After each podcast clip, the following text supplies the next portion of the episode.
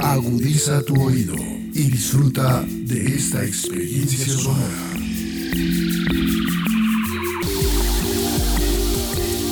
Este es un podcast Radio Unal.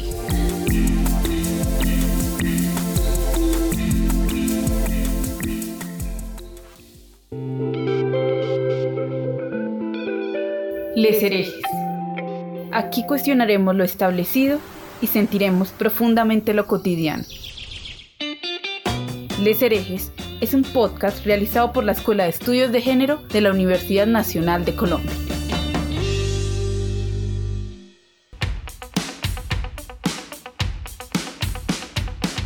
Les herejes disienten de las estructuras hegemónicas impuestas, controvierten sobre creencias que parecen inamovibles y proponen, desde una perspectiva feminista, nuevas opciones para comprender y construir otras formas de pensar y sentir la vida.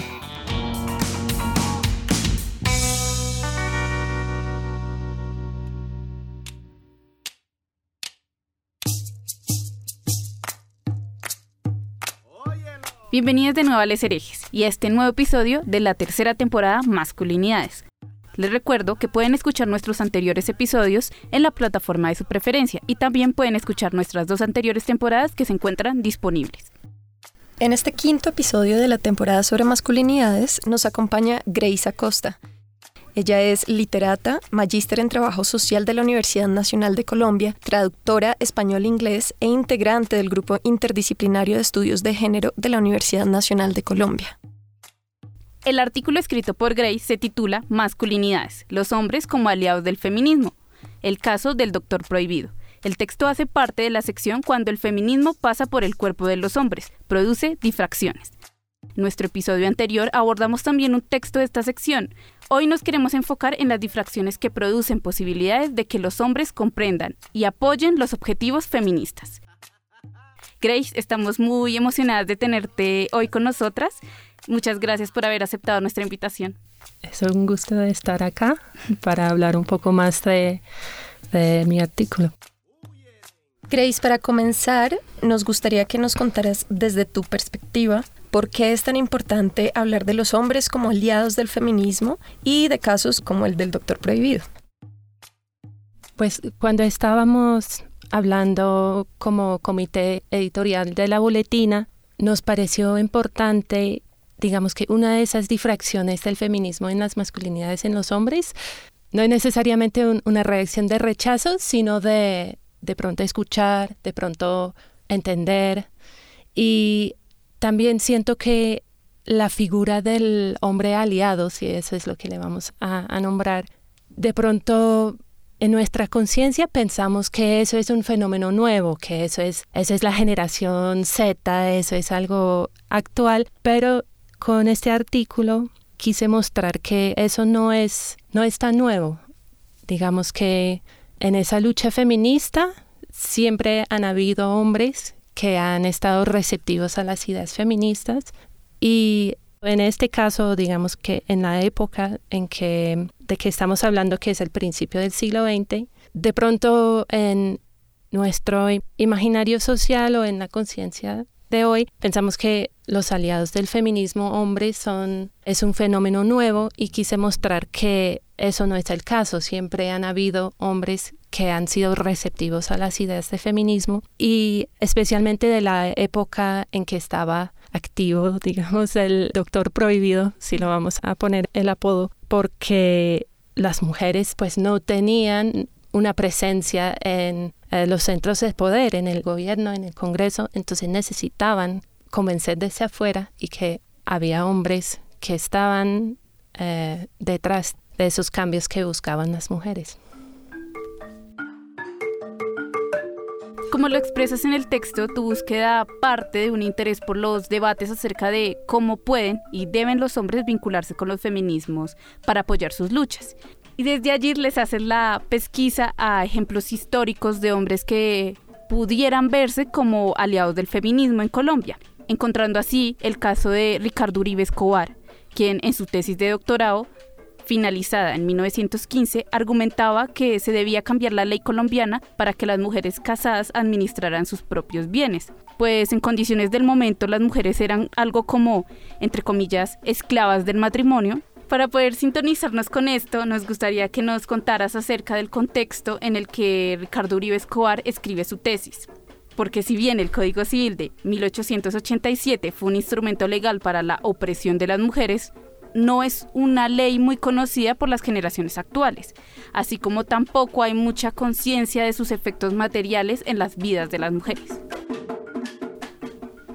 Pues bueno, entonces Ricardo Uribe Escobar publica su tesis en 1914 para graduarse como abogado de la Universidad de Antioquia. Entonces en ese entonces todavía estaba vigente el Código Civil de 1887 y este Código Civil tenía ciertos artículos que en su conjunto limitaba la capacidad civil de la mujer casada, no la mujer soltera, sino al entrar en un matrimonio ya la mujer perdía derechos. Entonces, ya estar casada no podría, por ejemplo, abrir una cuenta bancaria, eh, no podría recurrir a la justicia y el más clave era que al contraer el matrimonio se creaba una sociedad conyugal donde el marido tenía poder sobre los bienes de él y también de la mujer. Y, y sí, y entonces en uno de los artículos hace que al entrar en un matrimonio ya no puede disponer de sus propios bienes, ya es el marido que tiene poder sobre ellos y la mujer básicamente se vuelve menor de edad de nuevo. Entonces, eso fue el contexto en que Ricardo Uribe Escobar escribió su tesis y argumentaba que eso debe cambiar.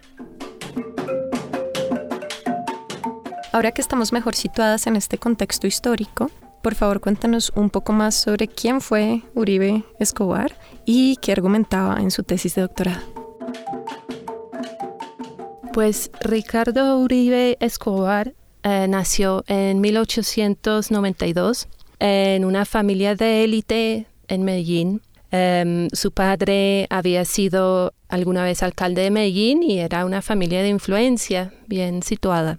Entonces él entró a estudiar Derecho en la Universidad de Antioquia y se gradúa con este trabajo de grado que es Notas Feministas, donde se hace el, argumento de que eh, Colombia debe repelar o cambiar esos artículos dentro del Código Civil sus argumentos están basados en la idea de la modernidad y de una sociedad moderna y hace muchas comparaciones con otros países que ya han cambiado porque estas leyes no eran particulares. A Colombia, habían algunas versiones de este tipo de código civil en toda América Latina y también en países de Europa que tenían más que todo una herencia del derecho más que todo francés y también pues que eran la mayoría de países católicos. Entonces, él argumenta en esta tesis de que pues él hace sus argumentos por la modernidad de que Colombia y que los países se mide su civilización por la posición de la mujer. Ese es algo en que abre su argumento. Y también refuta ciertas ideas sobre la, de, de la mujer que circulaba en ese entonces. Argumenta de que dice que pues la mujer que conocemos de ahora es producto de la sociedad en que haya nacido, en que haya sido educada o que no haya sido educada, porque en ese entonces las mujeres se educaban para el matrimonio o, ser madres. Entonces, ese es uno de sus argumentos. Otro argumento refuta la idea de que estos códigos protegen a la mujer de sí misma, mejor dicho, porque dice que de hecho eso vulnera a la mujer a los malos decisiones financieros del marido, porque debe haber sido muchos casos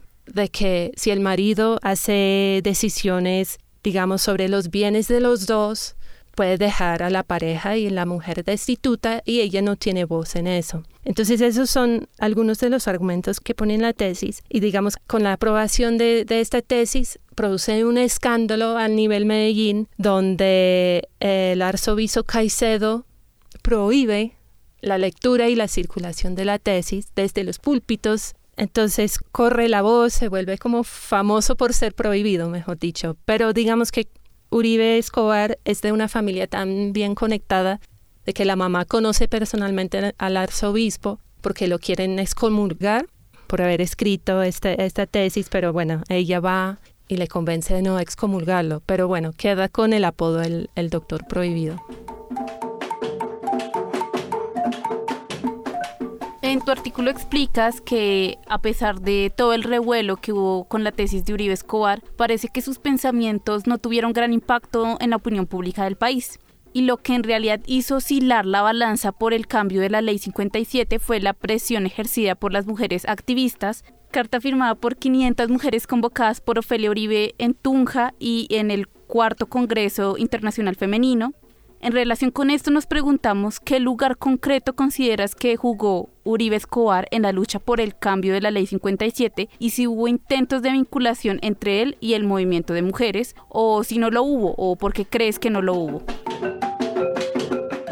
Sí, pues lo que hay que entender sobre la tesis y también el activismo en general de Uribe Escobar fue que hay un lapso entre la publicación de esa tesis, hay un lapso como de 20 años casi, entre la publicación de la tesis de él y los cambios que hacen a los artículos del Código Civil en 1932. En ese entonces, en 1914, y pues en, en esos años después, donde, porque pues él también después se funda un periódico que es el Correo Liberal y a partir de ese periódico hace más activismo feminista a través del periodismo. Pero en ese entonces era la hegemonía conservadora, su opinión, su, su argumento era muy contrahegemónica, entonces era sujeto a mucha censura y la prohibición que ya hemos visto de, de la Iglesia Católica y también de la prensa, porque el correo liberal fue prohibido circularlo, trabajar en él. Entonces, digamos que es una corriente que circula, pero no tiene tanta circulación afuera de Medellín tampoco, porque pues en esa época tampoco Medellín era una ciudad bastante aislada, estaba apenas creciendo como para ser el centro, digamos, cultural, político que es el día de hoy. Entonces, Sí, realmente a pesar de, ser de familia, de élite, de privilegio, su voz era realmente contrahegemónica y no, no tenía tanto efecto. Lo que sí hace la diferencia es que en 1932 ganan los liberales, entra la República Liberal y ahí es donde las mujeres ya aprovechan ese momento para hacer todo este activismo alrededor de cambiar el Código Civil y es donde realmente ya pueden ser escuchadas por las personas que están en el poder, que también están detrás de la modernidad, del progreso de, la sociedad colombiana, donde realmente esas demandas pueden recibir una respuesta que no es de censura. Entonces, de pronto era un poco temprano, porque también algo que digo en, en, el artículo es que el rastro de Uribe Escobar y su activismo feminista se agota llega un punto donde ya no pude encontrar más sobre él en términos de, su activismo, porque digamos que empieza a tener cargos poderosos en términos de ser magistrado, de ser decano de la Facultad de Derecho en, en la Universidad de Antioquia, pero ya estamos hablando de los años 40, 50. Entonces, después del correo liberal, como que se pierde ahí qué pasó. Entonces yo me quedé ahí con la pregunta, ¿qué pasó con él? ¿Cómo se sintió cuando finalmente eso se logró en Colombia. No, no sé por qué no, no encontré más sobre eso. Ahora que mencionas el diario liberal, no sé si también nos puedes contar un poco acerca del tipo de activismo que Uribe Escobar realizó desde allí, que mm, puede que, como lo mencionas, su trabajo de la tesis haya sido un poco temprano y no haya tenido mucha influencia en el cambio que se da en 1932, pero puede que esta otra forma de activismo sí que haya llegado a los oídos de, pues, de las mujeres que posteriormente van a impulsar este tipo de cambios.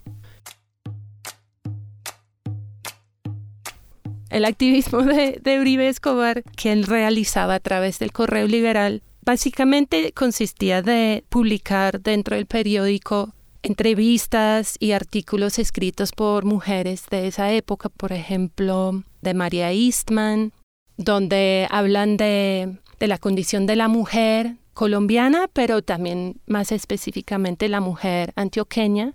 Y también por un lapso, creo que de algunos meses, en la primera página del periódico, publicaban los artículos, o sea, escribían los artículos del Código Civil bajo el título de la mujer esclava, como un tipo de, de protesta contra el hecho de que ese código seguía en vigencia. Entonces, pero ese correo también estaba sujeto a mucha censura porque era liberal y estábamos en la hegemonía conservadora. Entonces, pues seguramente eso circulaba, circulaban las, las voces de las mujeres que estaban escribiendo en ese entonces, pero sí, a, a un nivel más nacional o más, digamos, impactante, creo que fue difícil que lograra eso.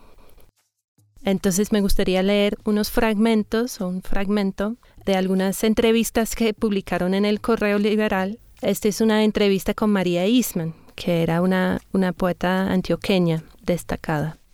Muchos preguntarán si la mujer que se pone en la misma línea que el varón no perderá los privilegios excepcionales de los que han gozado.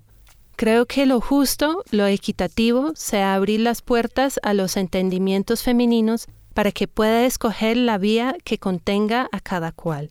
Ellas podrán elegir entre dos caminos igualmente honorables, pero sin duda muy diferentes. Unas continuarán bajo la dependencia casi absoluta del varón, otras penetrarán en los recintos científicos que hasta el día de hoy solo frecuentaban los hombres. Grace, en el cierre de tu texto ofreces una serie de reflexiones en torno a la idea de los hombres como aliados del feminismo. Y allí señalas que, abro comillas, en Colombia, al principio del siglo XX, la agencia de las mujeres estaba tan restringida que era indispensable que los hombres empatizaran con la causa y representaran las ideas feministas en las esferas públicas del poder mientras ellas ejercían la presión desde afuera. Cierro comillas. A esto tú lo caracterizas como una suerte de prestar su voz para las luchas feministas.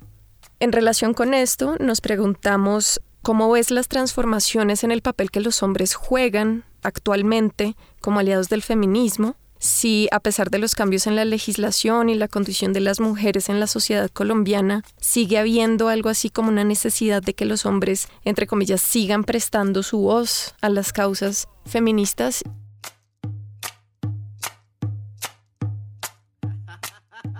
Pues creo que pues estamos hablando de contextos muy diferentes, ¿cierto? Porque claro, en ese entonces pues los políticos estaban leyendo cartas de mujeres, digamos, no se podían hablar por sí mismas porque pues no, no había políticas mujeres. Ahora estamos en un contexto muy diferente y siento que tiene mucha legitimidad, me parece esa idea de que de pronto los hombres que quieren apoyar a la causa feminista, de pronto toman cierta distancia o no se hacen digamos, protagonistas de, digamos, las marchas feministas, de pronto pueden apoyar las mujeres que quieren salir a marchar desde la casa, cuidando a los niños, haciendo esos labores que no se ven. Siento que eso es legítimo, porque también han habido casos ya muy notorios de hombres que han sido muy vocales en sus ideas feministas y su apoyo a la causa feminista y luego se revela de que en sus vidas personales o profesionales no son feministas para nada. Entonces creo que tiene legitimidad ese punto de vista. Pero creo que el otro lado de la moneda de pronto tiene que ver con ese pacto masculino de que los hombres escuchen a los otros hombres, las ideas de los hombres pues en la sociedad tienen más legitimidad. Entonces puede ser que si hay una ausencia de voces feministas o que apoyen al, feminismo de hombres, de pronto hay hombres que necesitan ser convencidos y solo pueden ser convencidos por sus pares. Entonces siento que hay un balance donde creo que sí es importante que los hombres que apoyan el feminismo no, no toman el protagonismo, pero creo que también es importante porque bueno, eso también se puede hacer en la esfera privada, hombres hablando con hombres de ideas feministas, pero siento que también es importante en, en el ámbito público escuchar esas voces de hombres que apoyan causas feministas y para el beneficio de esos hombres que necesitan ser convencidos. Para cerrar, Grace, ¿te gustaría compartirnos algunas reflexiones? Pues uno de que de pronto no, no está dentro del artículo, pero es algo interesante, es esta comparación de Colombia con otros países que ya han cambiado su código civil y esta preocupación por la modernidad y el paso hacia la, civilización, porque digamos que fue uno de los argumentos más fuertes de ese entonces República Liberal para pasar no solamente estos cambios al Código Civil, sino de muchos proyectos de ley. Y también me parece interesante, digamos, el contraargumento es igualmente problemático, porque, eh, digamos, en contraargumento a, a decir, pues Colombia tiene que seguir en estos pasos, pues algunos de, la Cámara de Legislación pues hablaban del hecho de que digamos los que estaban detrás de esos cambios tienen que acordarse de que estamos en Colombia y que las costumbres y la civilización de la mujer no han alcanzado todavía esos límites europeos. Entonces, sí, hay, hay un problema grande ahí, pero digamos que eso fue el pensamiento de ese entonces que de pronto sigue hasta hoy en algunos círculos.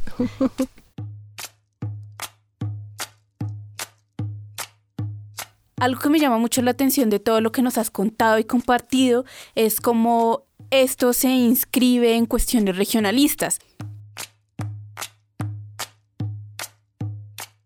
Sí, pues creo que esto también tiene que ver con el progreso de la tecnología, ¿no? También porque estamos hablando de, pues en la época de, del activismo de Uribe Escobar, era 1915, pero ya cuando cambian la ley ya estamos hablando de que las señoras, las grandes damas de la sociedad colombiana estaban enviando telegramas. Ya era un debate que de pronto lograba ser más nacional por el alcance de, de la tecnología porque realmente, digamos, estos movimientos empujados por Georgina Flecha y eh, Ofelia Uribe son más, eh, digamos, centrales, son más del capital, de Tunja, de Boyacá, más cundiboyacense, y tienen la oportunidad de, de llegar a las puertas de la Cámara de Representantes, algo que no pasó en Medellín en ese tiempo. Pero sí, parece que la presión que se pudo ejercer sobre el gobierno en ese entonces, en 1930-31, fue más eh, del capital, del Congreso Feminista en, el Teatro Colón, de la publicidad alrededor de eso en, el tiempo, en el espectador. Ya no son periódicos chiquitos de, las regiones, ya son las grandes publicaciones del capital. Entonces sí, se veía esa, ese cambio en, en ese lapso de como 20 años.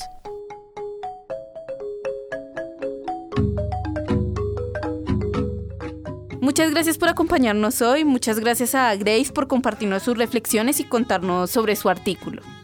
Síganos en nuestras redes sociales, nos encuentran como Escuela de Estudios de Género y allí publicamos todos nuestros eventos y convocatorias y algunas otras cosas que traemos para ustedes desde la Escuela de Estudios de Género. Hoy nos acompañó Grace Acosta. El episodio fue conducido por Lady Mesa Sarmiento y Juliana Gómez Puerta, con apoyo de la Escuela de Estudios de Género y podcast Radio UNAL. La producción estuvo a cargo de Alejandra Carvajal. Muchas gracias por escucharnos.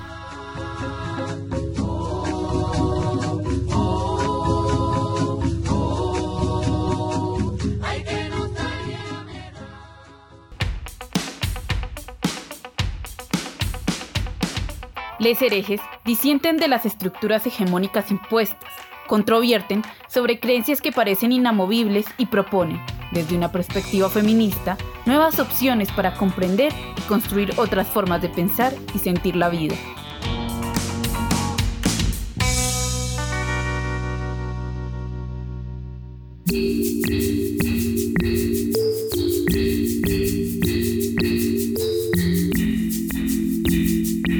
Las opiniones aquí expresadas son de entera responsabilidad de sus autores y solo comprometen a los realizadores de este podcast. No representan necesariamente el pensamiento de Radio UNAL ni la posición oficial de la universidad.